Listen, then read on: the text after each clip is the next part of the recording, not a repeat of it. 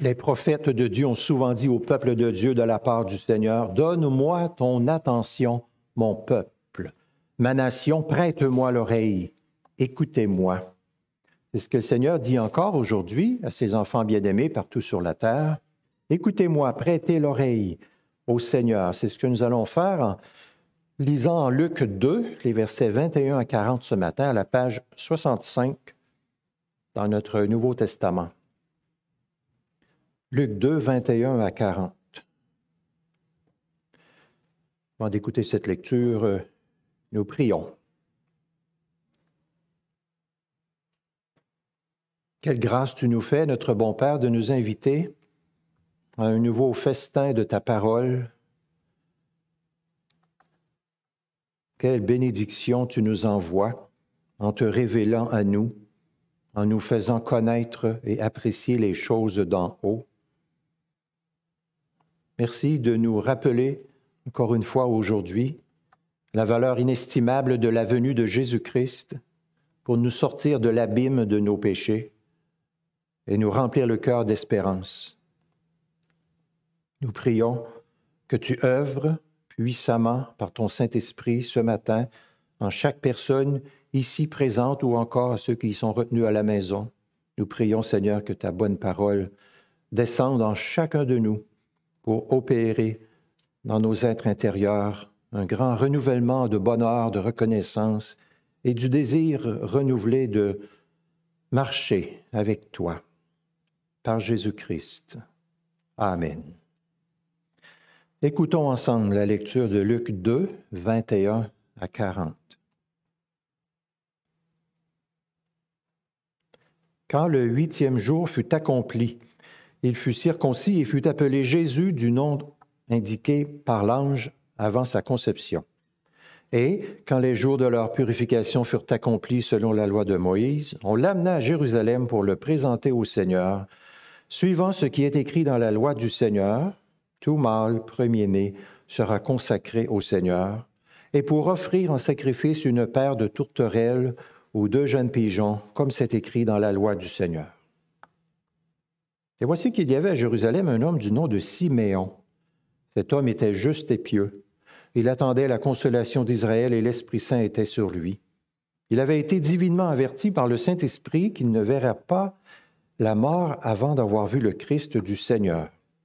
Il vint au temple, poussé par l'Esprit, et comme les parents apportaient le petit enfant Jésus pour accomplir à son égard ce qui était en usage d'après la loi, il le reçut dans ses bras, bénit Dieu, et dit, Maintenant, Maître, tu laisses ton serviteur s'en aller en paix selon ta parole, car mes yeux ont vu ton salut, que tu as préparé devant tous les peuples, lumière pour éclairer les nations et gloire de ton peuple Israël.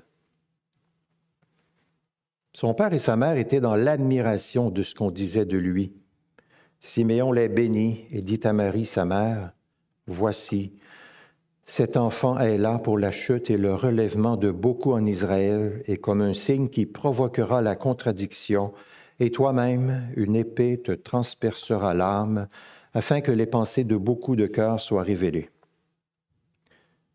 Il y avait aussi une prophétesse, Anne, fille de Phanuel de la tribu d'Azer. Elle était d'un âge fort avancé. Après avoir vécu sept ans avec son mari depuis sa virginité, elle resta veuve et âgée de 84 ans. Elle ne quittait pas le temple et servait Dieu nuit et jour par des jeûnes et des prières. Elle survint elle aussi à cette même heure. Elle louait Dieu et parlait de Jésus à tous ceux qui attendaient la rédemption de Jérusalem. Lorsqu'ils eurent tout accompli selon la loi du Seigneur, ils retournèrent en Galilée, à Nazareth, leur ville. Or, le petit enfant grandissait et se fortifiait. Il était rempli de sagesse et la grâce de Dieu était sur lui.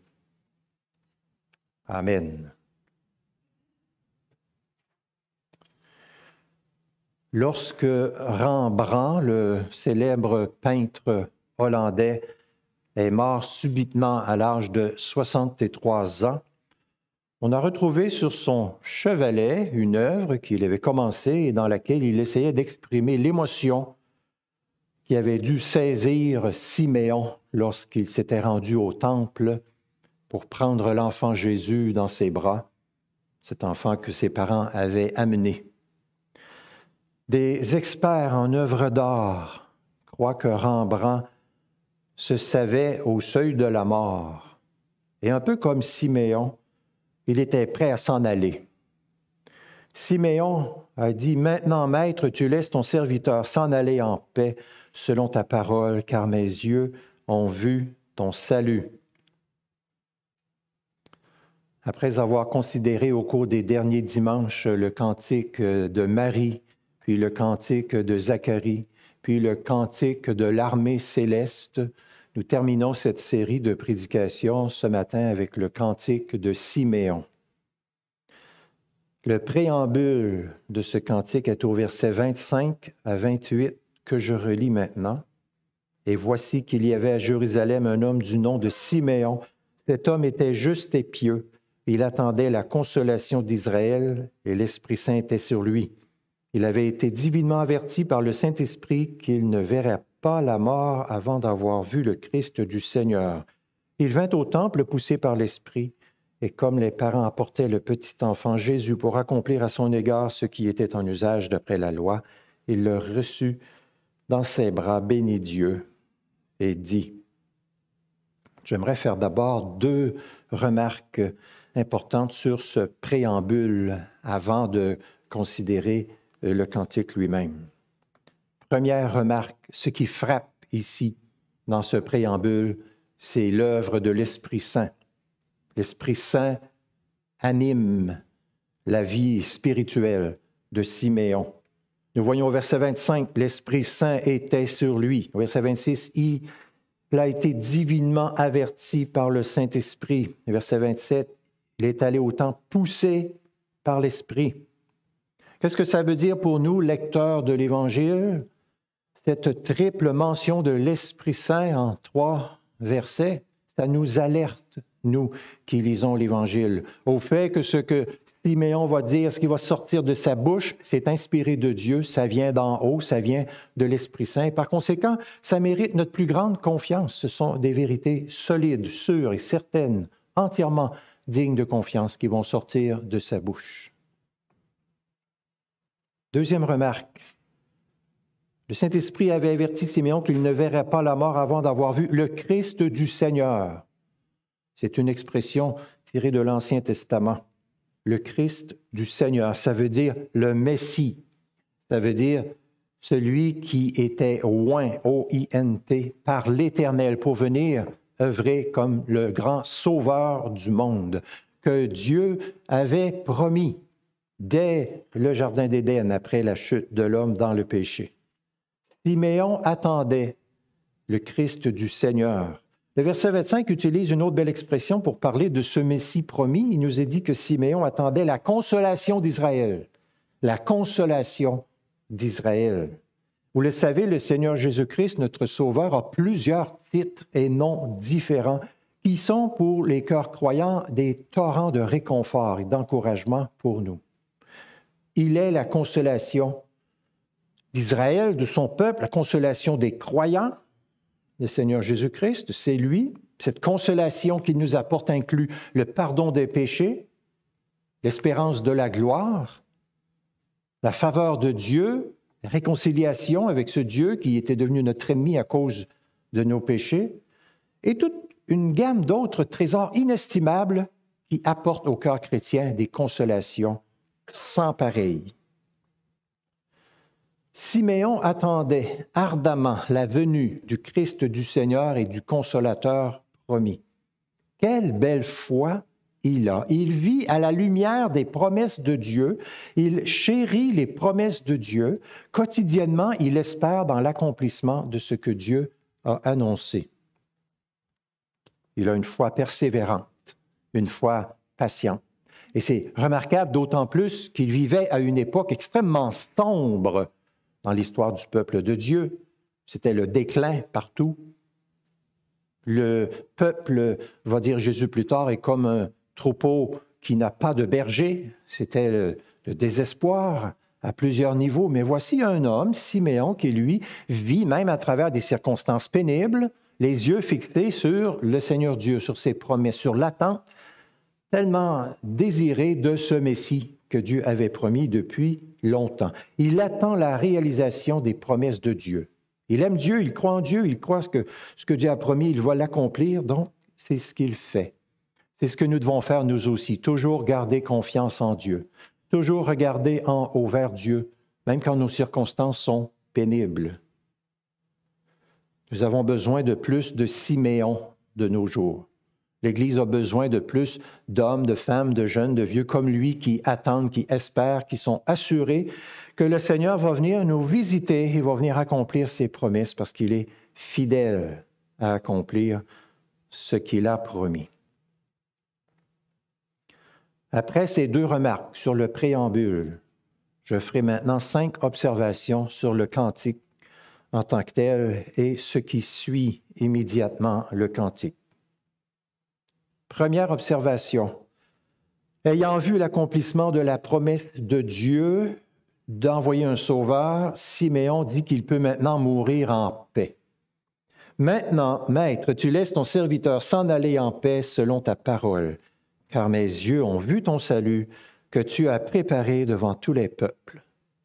Dieu a accompli ce qu'on pourrait peut-être appeler sa grande promesse par d'envoyer un sauveur. Nécessairement, il va accomplir aussi toutes les autres promesses qu'il a faites. Et donc, Siméon est en paix, comblé. Tu laisses ton serviteur s'en aller en paix selon ta parole. Tu as accompli ta parole. Que c'est beau. Siméon ne loue pas Dieu parce qu'il va mourir, point. Il loue Dieu parce qu'il peut mourir en paix. Une telle attitude se comprend par le fait que cet accomplissement de la promesse de Dieu est un accomplissement messianique, définitif. Peut-être vous vous demandez, mais pourquoi est-ce que Simeon n'a pas dit, euh, OK, je voudrais voir grandir l'enfant, je voudrais voir tout, tout, tout, toute sa vie, je voudrais continuer à vivre ici-bas maintenant sur cette terre? Peut-être vous vous rappelez de Jacob dans l'Ancien Testament qui avait pleuré son fils Joseph parce qu'il était certain que Joseph était mort. Mais Joseph n'était pas mort. Un jour, il le retrouve. Jacob retrouve Joseph. Et Jacob dit, Maintenant, après avoir revu ton visage, je peux mourir en paix, puisque tu es encore en vie. Jacob ne dis pas à Dieu, je veux vivre le plus longtemps possible ici-bas maintenant sur la terre parce que j'ai retrouvé Joseph. Mais il a la paix dans le cœur parce que ce qui est le plus important pour lui, c'était la vie de son fils. La vie de son fils lui importe plus que sa propre vie à lui.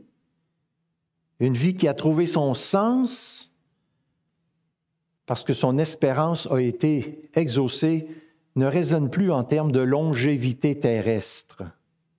C'est ce qui arrive à Siméon. Dieu lui avait dit qu'il verrait le salut de Dieu. Il l'a vu, son existence en est toute comblée. Que pouvait-il attendre de plus ici-bas? Parfois, les gens disent que nous, nous sommes défavorisés de ne pas savoir vu avec nos yeux physiques et avoir pris dans nos bras le Messie comme Siméon l'a fait. Mais voir Jésus physiquement lorsqu'il était sur la terre ne sauve pas vraiment parce qu'il y a beaucoup de personnes qui l'ont vu, Jésus, tout au long de sa vie, qui ont pu le toucher, mais qui ont dit à la fin, crucifie-le, et qui n'étaient pas sauvés et qui périssent éternellement. L'important, c'est les yeux de la foi Siméon a pu, oui, le toucher, mais il avait aussi cette foi qui l'habitait profonde, l'œil spirituel, si on peut dire, l'œil de la foi, qui faisait en sorte qu'il était convaincu que ce que Dieu avait promis, il allait l'accomplir dans le cours du temps. Par les yeux de la foi, nous voyons, nous, le Fils de Dieu, Jean 8, 56 nous dit qu'Abraham a vu Jésus bien avant que Jésus vienne par les yeux de la foi. Nous nous voyons Jésus qui est venu, hein, et nous le, voyons, le contemplons comme étant cet agneau de Dieu qui vient enlever nos fautes et nous donner la vie éternelle. Le contemplons comme le grand sauveur, vivant, puissant, qui a le salut. Salut est complété, terminé grâce à Jésus. Que le Seigneur nous donne encore les yeux de la foi pour attendre ce qu'il a promis qui n'est pas encore réalisé. Il nous donne encore les yeux de la foi pour espérer en l'héritage qui nous est réservé dans les cieux, l'espérance de la gloire, dit la Bible. Que nous soyons remplis de cette foi qui nous donne une assurance, une certitude bien heureuse au cœur des pires adversités du quotidien que nous pouvons rencontrer ici, maintenant. Deuxième observation, Siméon dit que Jésus est la lumière pour éclairer les nations et gloire de ton peuple Israël. La lumière pour les nations. Jésus ne vient pas comme étant le rédempteur seulement du peuple d'Israël, des Israélites, mais il vient pour délivrer les nations des ténèbres et les faire passer dans la glorieuse lumière de Dieu. Jésus est donné, proposé au monde entier pour être celui qui éclaire, qui envoie la lumière de Dieu sur la terre. Dans l'Ancien Testament, il était écrit, Toutes les extrémités de la terre verront le salut de notre Dieu. Et c'est ce que Siméon annonce aussi à son tour, à la suite de bien des prophètes. Toutes les extrémités de la terre verront le salut de notre Dieu.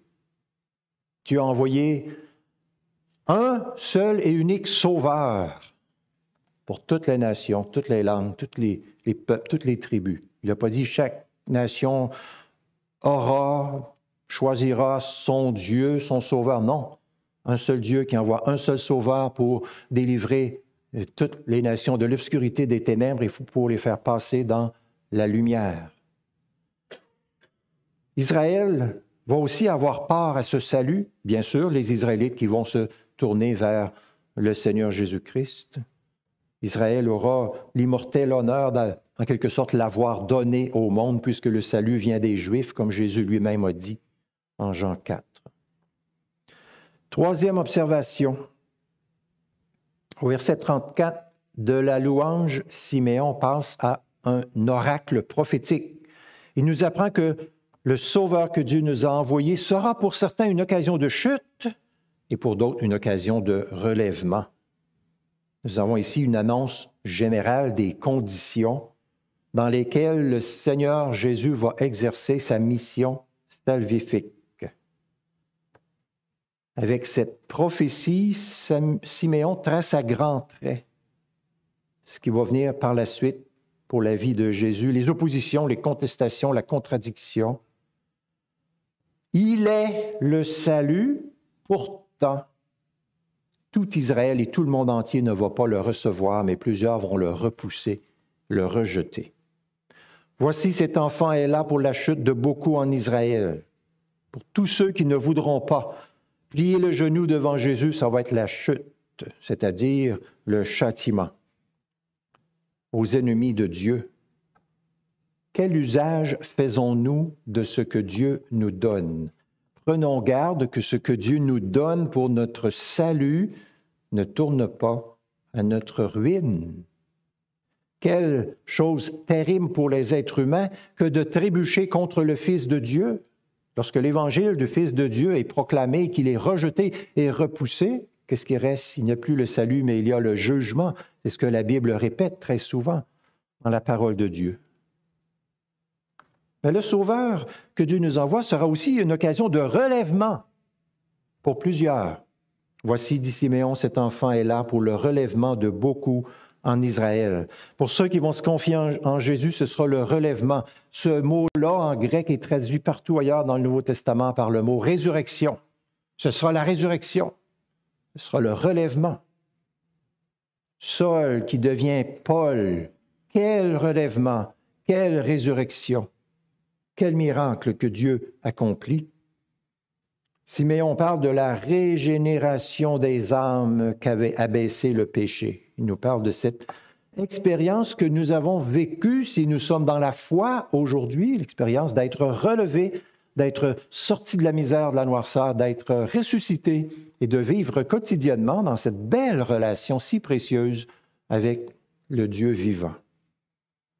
À certains, sera dit, Venez, vous qui êtes bénis de mon Père, recevez en héritage le royaume qui vous a été préparé dès la fondation du monde. Ça, c'est le relèvement. À d'autres, il sera dit, Retirez-vous de moi, maudit, allez dans le feu éternel préparé pour le diable et pour ses anges. Ça, c'est la chute. Quatrième observation. Le Christ Jésus sera, dit le verset 34, un signe qui provoquera la contradiction. La proclamation de la bonne nouvelle du Sauveur va susciter de l'opposition. Toute la vie de Jésus que nous voyons se dérouler dans les évangiles et aussi la suite dans les actes des apôtres nous montre l'accomplissement de ce que Siméon dit ici. Certains vont aimer le Fils de Dieu et le recevoir, d'autres vont l'haïr et le repousser. Par exemple, à la suite d'une prédication de Jésus à Nazareth, des Juifs sont remplis de fureur dans la synagogue. Ils se lèvent, poussent Jésus hors de la ville et le mènent jusqu'à un escarpement de la montagne afin de le tirer en bas. Ça, c'est de l'opposition. En Luc 19, nous lisons, les principaux sacrificateurs, les scribes et les chefs du peuple cherchaient à faire périr Jésus, mais ils ne savaient pas comment, car tout le peuple était suspendu à ses lèvres. Acte 13, 45. Les Juifs furent remplis de jalousie, contredisaient avec des blasphèmes ce que disait Paul. Paul prêchait l'Évangile et eux contredisaient. Acte 28, 22. Le parti des chrétiens rencontrent partout la contradiction. La contradiction. Ce que Siméon annonce est vécu quotidiennement ici sur la terre maintenant, à notre époque aussi. Les chrétiens vont pour annoncer la bonne nouvelle. Certains reçoivent la bonne nouvelle, sont sauvés. D'autres contredisent, s'obstinent, parfois même tuent les enfants de Dieu. Jusqu'au retour de Jésus, l'humanité sera divisée en deux camps. Jésus est contesté par certains, approuvé par d'autres. Certains disent, comme dans, l'évangile de Jean, il trompe le peuple en parlant de Jésus. D'autres disent, non, c'est un homme de bien. Les uns disent, c'est un possédé, il a un démon. Pourquoi l'écouter davantage? Les autres disent, non, ce ne sont pas là des paroles d'un possédé. Écoutons-le, jamais homme n'a parlé comme cet homme. En Jean, 7, 43, il y eut à cause de Jésus division parmi la foule. L'Esprit de Dieu nous atteste par Siméon dans ce verset que nous devons être prêts à voir une partie du monde résister à Jésus-Christ avec obstination et lui tourner le dos. Parfois, nous pouvons être très troublés, bouleversés devant cette réalité-là. Nous aimerions et nous pensons que tout le monde entier devrait courir au Sauveur, se prosterner devant lui, recevoir le salut, louer Dieu. Mais ce n'est pas comme ça que ça se passe. Apprenons dès aujourd'hui, si nous ne l'avons pas encore appris, la leçon élémentaire que Siméon nous donne ici. Jusqu'au retour du Fils de Dieu, l'humanité sera divisée en deux le camp de ceux qui aiment le Seigneur et le camp de ceux qui ne l'aiment pas. Le réformateur Jean Calvin dit, Bien que ce soit une chose monstrueuse que le monde s'élève contre son Créateur, toutefois, puisque l'Écriture a prédit cette situation, de telles choses ne doivent point nous troubler, mais notre foi étant garni de cette défense, doit être prête à combattre toute la contradiction du monde. Devons-nous nous attendre quand nous ouvrons la bouche pour parler de Jésus que tout le monde va être content? Non. Siméon nous dit, oubliez ça. C'est pas ça qui va arriver. On peut dire au monde, Savais-tu qu'il y a 300 milliards d'étoiles dans l'univers? Puis le monde dit oui, d'accord, je crois ça. Mais crois-tu que Dieu a envoyé son Fils Jésus? Non, non, non, je ne veux rien savoir de ça, je ne crois pas en ça. Étrange. Pourquoi cette inimitié, cette haine, ce mépris du Fils de Dieu? Parce que les hommes ne veulent pas reconnaître qu'ils sont pécheurs. Jésus signifie sauveur, il vient sauver du péché. Alors si on parle de Jésus, on parle du sauveur, on parle de la nécessité de reconnaître notre nature pécheresse, de s'en repentir. Et l'homme ne veut pas savoir, ne veut pas être concerné, ne veut pas être repris de cette manière-là, ne veut pas se faire rappeler ses péchés. Pourtant, le nom de Jésus est au-dessus de tout nom et le jour va venir où tous les êtres humains vont devoir plier le genou devant le Fils de Dieu et confesser que Jésus-Christ est Seigneur et lui seul. Notez bien en passant qu'il n'y a pas une troisième catégorie de personnes. Il y a ceux qui suivent Jésus, ceux qui sont contre lui. Il n'y a pas entre les deux des gens neutres, indifférents, pas concernés. Non, ça n'existe pas. Jésus lui-même a dit, Qui n'est pas avec moi est contre moi. Ou bien nous suivons Jésus, nous avons la vie éternelle, ou bien nous lui tournons le dos et nous avons le châtiment éternel. C'est l'un ou l'autre. Cinquième et dernière observation. Tout ne sera pas que lumière, douceur, facilité pour Marie, pour les chrétiens aussi. Le verset 33 nous indique que Joseph et Marie sont dans l'admiration de ce qu'on dit de Jésus. Tous les parents aiment ça, qu'on parle bien de notre enfant, de leurs enfants. Mais Siméon ajoute, toi-même, il parle à Marie, une épée te transpercera l'âme afin que les pensées de beaucoup de cœurs soient révélées. Qu'est-ce que ça signifie? Ça signifie que Marie va souffrir beaucoup de voir son fils être rejeté. L'homme de douleur va avoir une, maman qui va goûter à la douleur de voir son fils être rejeté. Pourquoi est-ce que Siméon parle de ça à Marie? Est-ce qu'il veut lui faire peur? Non, pas du tout. Mais il veut la préparer à ce qui s'en vient. Ce qui s'en vient fera partie du plan de Dieu, du dessein de Dieu. Donc elle doit se rappeler de cette vérité-là. Comme nous, nous devons aussi nous rappeler que Dieu est en contrôle, que Dieu est souverain, particulièrement quand nous vivons des temps difficiles. Dieu a son plan, Dieu n'est jamais bloqué, Dieu ne tombe jamais à côté de son trône, n'est pas surpris, il accomplit son dessein bienveillant. Nous devons toujours nous reposer sur ces certitudes-là. Joseph et Marie n'avaient pas encore compris, évidemment, toutes les gloires de cet enfant merveilleux que Siméon tenait dans ses bras, ni toutes les conséquences gigantesques pour la grande histoire du monde de la venue ici-bas du Fils de Dieu. Malgré ce qu'ils apprenaient à connaître et qu'ils savaient jusqu'à maintenant, Siméon ici ouvre pour Joseph et Marie des horizons nouveaux, plus vastes que ce qui leur avait été révélé jusque-là. Si Siméon leur présente l'aspect douloureux de l'avenir réservé à Jésus, non seulement Siméon voit et annonce la lumière la plus brillante, étincelante possible qui va éclairer le monde, mais en même temps, il discerne et enseigne les conditions difficiles dans lesquelles Jésus va devoir accomplir son ministère. La réception qu'il va rencontrer et les résultats qui vont en découler vont être variés et divers.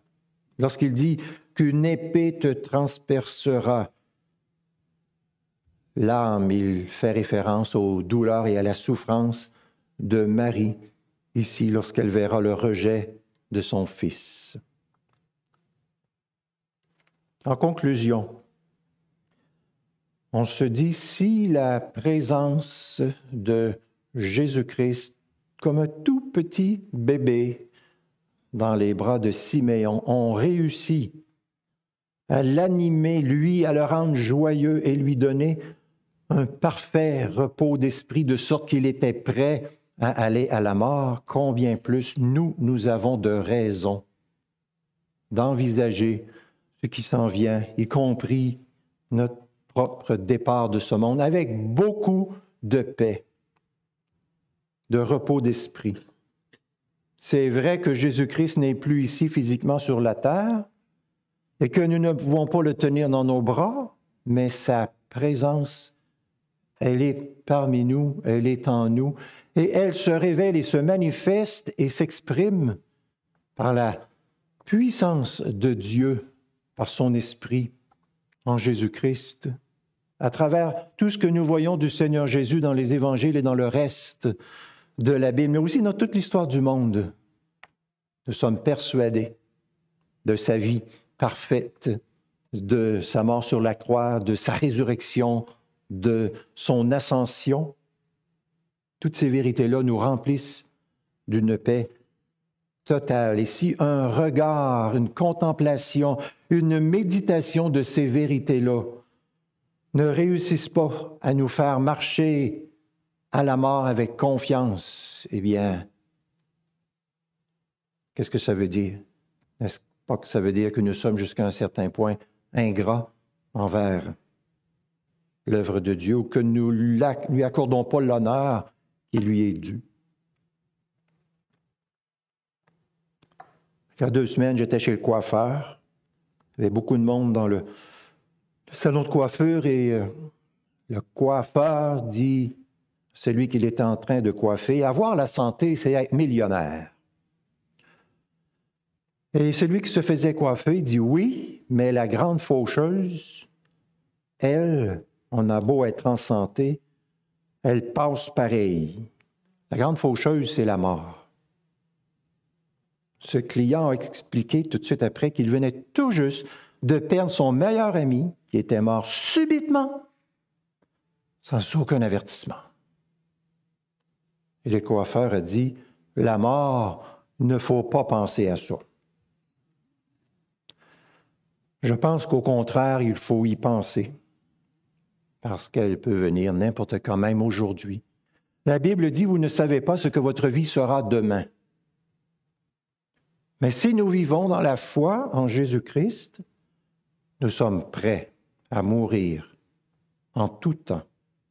Nous pouvons dire comme Siméon, Maître, tu laisses ton serviteur s'en aller en paix selon ta parole, car mes yeux ont vu ton salut.